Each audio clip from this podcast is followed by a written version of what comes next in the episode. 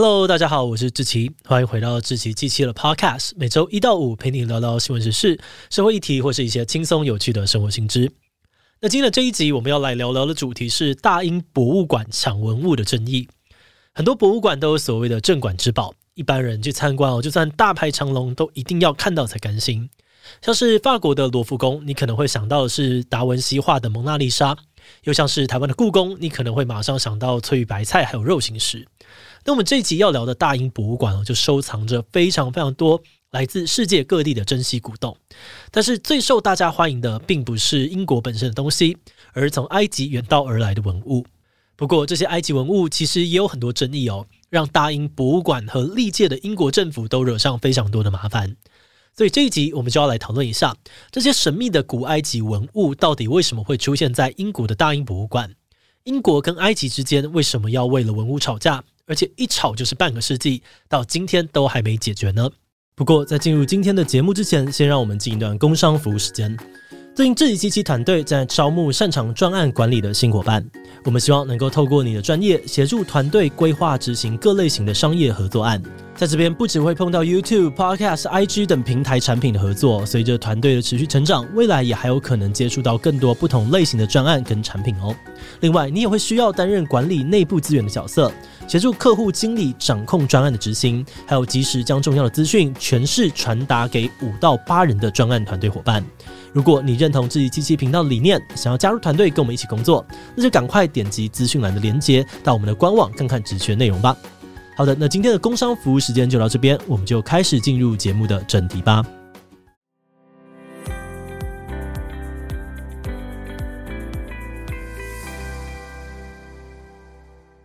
前面我们提到，大英博物馆有很多来自于埃及的文物，像是大家都很熟悉的木乃伊、死者之书等等，而其中一个镇馆之宝是所谓的罗塞塔石碑。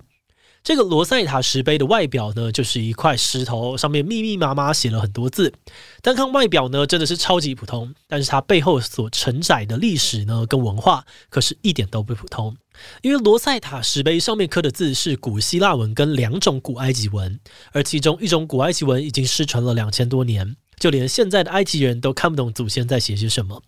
而罗塞塔石碑的存在呢，就是让学者能够破解古埃及文的重要关键。当初如果没有挖到这个石碑哦，那估计全世界到现在都没有办法解读出木乃伊的秘密，所有跟埃及有关的电影大概也都不用拍了。哎，不过问题就来了，这块埃及石碑跟其他一大堆的埃及文物为什么会出现在英国呢？这就要谈到两三百年前的欧洲历史了。在十八世纪的时候，大英帝国非常的强盛，在世界各地都有殖民地。当时的英国贵族也会跟着军队全球走透透，而他们每到一个地方就想要带一些纪念品回家。那么现在出国旅行带回家的顶多就是明信片或是一些当地的特产，但那个时候的探险家或是贵族，他们出国带回来的纪念品动不动就是木乃伊啊、棺材、雕刻等等的东西。一方面是当成战利品，一方面呢也是搜集来做研究。而另外在那个年代，埃及其实是被土耳其鄂图曼帝国所统治的。但是在一七九八年左右，拿破仑对外扩张哦，一路打到了埃及。当时法国人对埃及的文明有很大的兴趣，甚至还深入金字塔做了很多的考古跟挖掘的工作。而其中一个出土的珍贵文物，就是前面提到的罗塞塔石碑。后来，鄂图曼帝国在英国的协助下，成功的击败了法国军队，重新夺回埃及。但是，法国在埃及挖到的东西，包含像是罗塞塔石碑在内，也就被英国人顺手带回家了。所以，如果你有机会看到罗塞塔石碑哦，也可以在上面找找。石碑上面呢，还写着一八零一年由英军在埃及获得的刻字。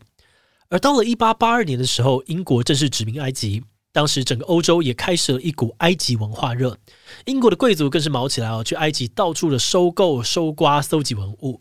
然后他们把这些感觉很有异国情调的东西，通通运回英国去，拿来装饰自己的豪宅。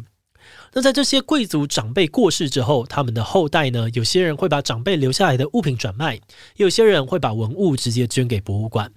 所以这也是为什么现在的大英博物馆里面有非常丰富的埃及文物馆藏。好的，那接下来的问题就是，为什么埃及一直想要英国归还这些文物呢？这个原因跟第二次世界大战之后的历史有关。二次大战之后，已经独立的埃及政府开始跟他们的前殖民母国，也就是英国政府吵架。要求英国把以前从埃及拿来的东西通通都还回去。那当时英国政府并没有回应埃及的要求，可是，在不过同一个时期，其他曾经受到大英帝国殖民或者侵略的国家，像是希腊啊、伊索比亚、中国等等，他们也都纷纷的开始要求英国政府把东西还来。比如说，另外一个跟罗塞塔石碑类似的案例，是我们很熟悉的中国圆明园十二兽首铜像，也就是有十二个动物头像的那一个。不过，有不少学者认为，哦，这些国家追讨文物的行动，除了是出于文化尊严的考量，有很大一部分可能也跟他们国家内部的经济跟社会状况有关。就以我们刚刚举例的这几个国家来说，你可以发现，这些要求英国归还文物的政府，大部分都是威权或是独裁政权。他们国内多多少少也都有经济动荡、阶级差异、贫富差距很大的问题。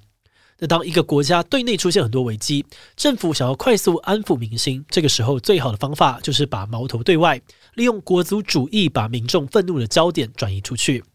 而这种时候，英国这个殖民帝国就成为了一个很主要的目标。那当然，有遇到这类文物返还问题的国家，也不是只有英国啦，像是法国啊、美国等等，二战后比较强盛的国家，其实也都有被追讨文物，但他们一开始也都是不甘示弱的回击，坚持拒绝归还。就这样子，大家各说各有理哦，吵成一团，没有共识。而最后呢，也只好请出和事佬联合国来讲几句话。一九七零年，联合国教科文组织通过了一个名字非常长、非常绕口的法案，叫做《关于禁止和防治非法进出口文化财产和非法转让其所有权的方法的公约》。嗯，真的超级长哦。但简单来说呢，就是要求所有非法得到的文物都要归还给原主人的意思。像是现在我们听到很多拍卖会啊，或是博物馆会把原住民的遗骨还给祖先，基本上都是根据这条法案。可是这条法案并不会溯及既往，也就是说，以前非法得到的不需要还回去。所以针对大英博物馆的状况呢，这项法案并没有办法强制的要求他们归还文物给埃及。不过，虽然联合国的公约并没有限制到英国，但是埃及那边还是没有放弃追讨文物。于是，关于到底要不要把东西还回去，就变成了每一任英国首相在上任时都必须要面对的争议。而文物返还也成为了博物馆界热度最高的议题之一。诶，那虽然大英博物馆目前还没有归还文物哦，不过根据统计，其实有超过一半的英国民众都觉得大英博物馆应该要把东西还给埃及。他们会这样想的理由其实也很简单，就是谁的东西就是谁的嘛。这来说，我们不管是跟家人、朋友，或者是其他人借了东西，本来就该还回去，有借有还，也算是不分国籍文化共同都有的一种价值观。而在埃及那边，他们也有成立专门的讨债部门，致力向全世界各国讨回原本属于他们的埃及文物。而在最近几年，就有两笔非法交易的文物从瑞士跟法国还给了埃及。那除了这种物归原主的呼声之外，也是有另外一派的人提出的归还理由是：大英博物馆，你的馆藏已经够多了，目前展出来的东西连实际馆藏的二十 percent 都不到。如果你趁这个机会把埃及文物还一还，那其他藏在库房里面的东西，不就有机会可以展出来给大家欣赏了吗？甚至就连埃及政府也跳出来说：“没有啦，我们不要求你每一件文物都要还，只要把那几个最重要的，包含罗塞塔石碑还来就好。”像是埃及政府其实就没有要求大英博物馆要还木乃伊，主要原因是呢，埃及自己的木乃伊就已经很多了。因为在以前哦，埃及不只是国王有资格变成木乃伊，其他包含了像是高级的贵族、祭司等等，死后也都可以变成木乃伊。所以在数量上面不算太少，甚至在十九世纪的时候，木乃伊还一度变成了外国人的居家装饰品，或当做药材使用。但当然，最重要的国王木乃伊都有被埃及人好好的保存。所以简单来说，流落在海外的那些木乃伊，可能在身份啊、地位上面根本就不够贵重，埃及也没有讨回去的必要。好的，那话又说回来，从这些的讨论里面，你可以发现哦，埃及开出的条件其实也都算蛮宽容的。但到底为什么大英博物馆就是怎么样都不肯归还文物呢？我们在看了资料之后，整理出了几种博物馆不愿意归还文物的可能原因。第一是回到大英博物馆拿走埃及文物的年代，那个时候这些文物其实并没有获得埃及人本人的重视，甚至很多文物都是埃及人自己跑去挖一挖再卖给英国人的。再加上埃及的历史非常的复杂哦，当初制作木乃伊的埃及人跟现代的埃及人不是同一个民族，而把罗塞塔石碑交给英国的，其实当时住在埃及的土耳其人，所以真的要追究的话，好像应该是跟土耳其人讨债才对吧？总之哦，在各种复杂的原因之下，你其实也可以理解部分的英国人为什么会那么不满，因为当初明明就是他们花钱买的文物，经过这么多年，也都是英国人花钱保养研究，那埃及人到底为什么可以说拿回去就拿回去呢？另外，也有不少人会质疑哦，埃及真的有能力好好保存这些文物吗？不可否认的是，大英博物馆的科技跟保存技术的确是世界上面数一数二的。相比之下，埃及光是政治局势跟社会动荡就足以让人感到不安。事实是，埃及自从二战独立之后呢，就常常有军事政变和大型的示威抗议，也因此大家对于埃及就渐渐形成了社会很混乱、军队跟暴民整天都在烧东西的负面印象。很多人就觉得，如果文物归还给埃及，可能会发生被破坏的风险，那不如就让它留在英国，好好的被保存跟展示出来，这样不是更好吗？好的，那虽然支持归还跟反对归还的人两边吵个没完哦，但说真的，我们外人的意见其实也不是太关键，因为最终有权利决定要不要归还的还是大英博物馆本身。所以，大英博物馆到底是怎么想的呢？如果你站在大英博物馆的角度，应该也不难理解为什么他们不想要把文物归还。首先，以罗塞塔石碑为首的众多埃及文物，早就跟大英博物馆画上等号了。博物馆每天开馆，就有源源不绝的游客要来看罗塞塔石碑跟木乃伊跟这些文物疯狂的合照。另外，在博物馆的纪念品店里面，每年卖最好的商品也都是埃及文物的相关商品。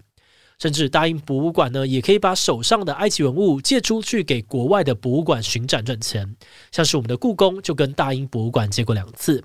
而且，如果你平常喜欢看电影的话，那你一定知道，好莱坞有一阵子超级喜欢拍埃及木乃伊主题的电影，像是《神鬼传奇》啊、《摩谢大帝》、《博物馆惊魂夜》等等。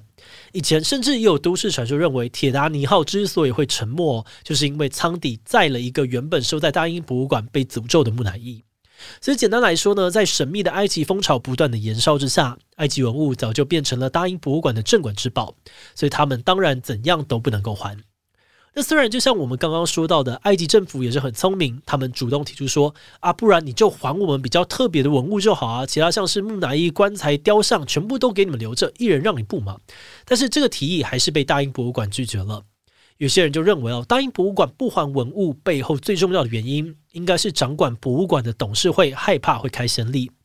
等于说，如果大英博物馆把文物还给埃及，那其他的国家也都会开始跟大英博物馆讨回文物。那这样子，博物馆的收藏就会逐渐的消失。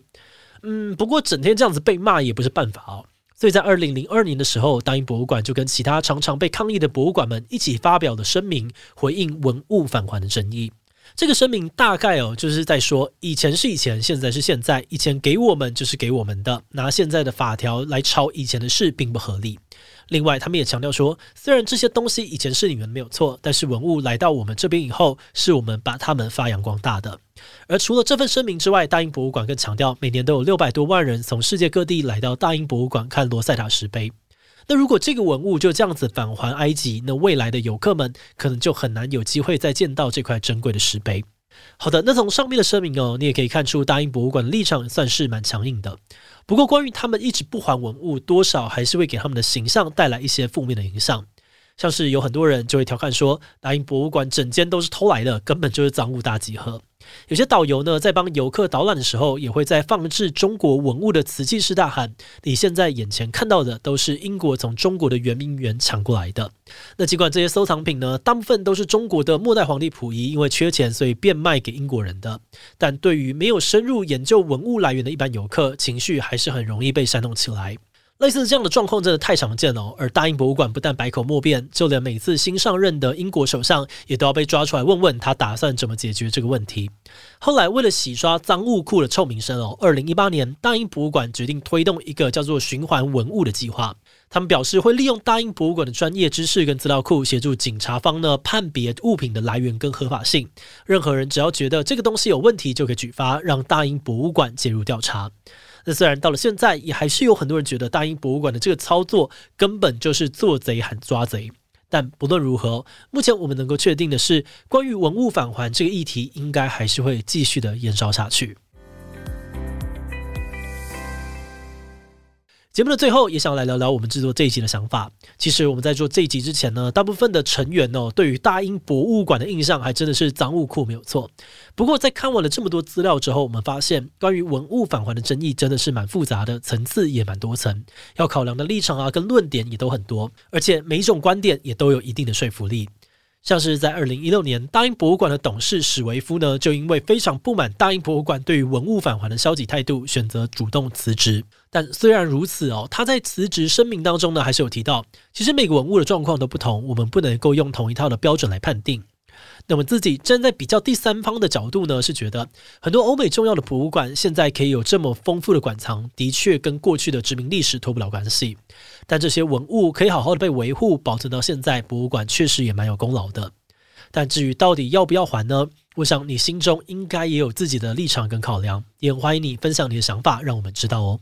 好的，那我们今天关于大英博物馆文物返还争议的介绍就先到这边。如果你喜欢我们的内容，可以按下追踪跟订阅。另外，我们在 EP 一百三十四也聊过毒品历史的故事。现在有很多被视为毒品的物质，其实在以前都是致命的药物，甚至还是上流社会身份地位的象征。就连大名鼎鼎的侦探福尔摩斯，也都被描述成一个爱吸古柯碱的瘾君子，贩毒甚至是不少国家重要的经济来源。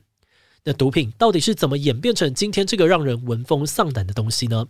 如果你对这个故事很感兴趣，很欢迎你去听听看 EP 一百三十四，我们会把链接放在资讯栏。如果是对于这集大英博物馆的文物返还争议，对我们的 Podcast 节目或者我个人有任何的疑问跟回馈，也都非常的欢迎你在 Apple Podcast 上面留下五星留言。那今天节目就这样告一段落，我们就下集再见喽，拜拜。